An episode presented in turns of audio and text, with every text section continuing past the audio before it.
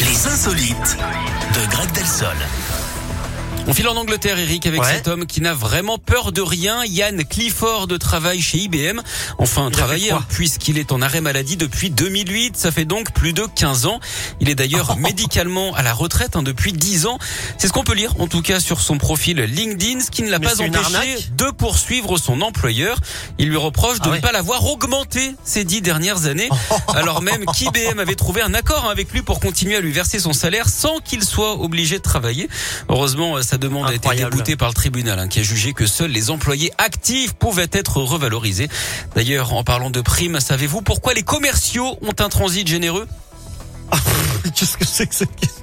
Non, Greg, je ne sais pas. Dites donc, la question est folle. Parce qu'ils adorent les grosses commissions. Ça fera plaisir euh, aux commerciaux de la radio, hein, cette petite Oh là vanne, là. évidemment.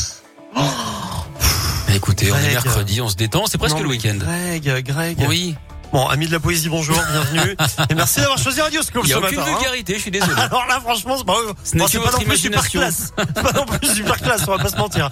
Allez, à tout à l'heure, on se retrouve à à l'heure. 11h, Greg. Comme promis, il y a Pink et Linking Park qui arrivent juste après.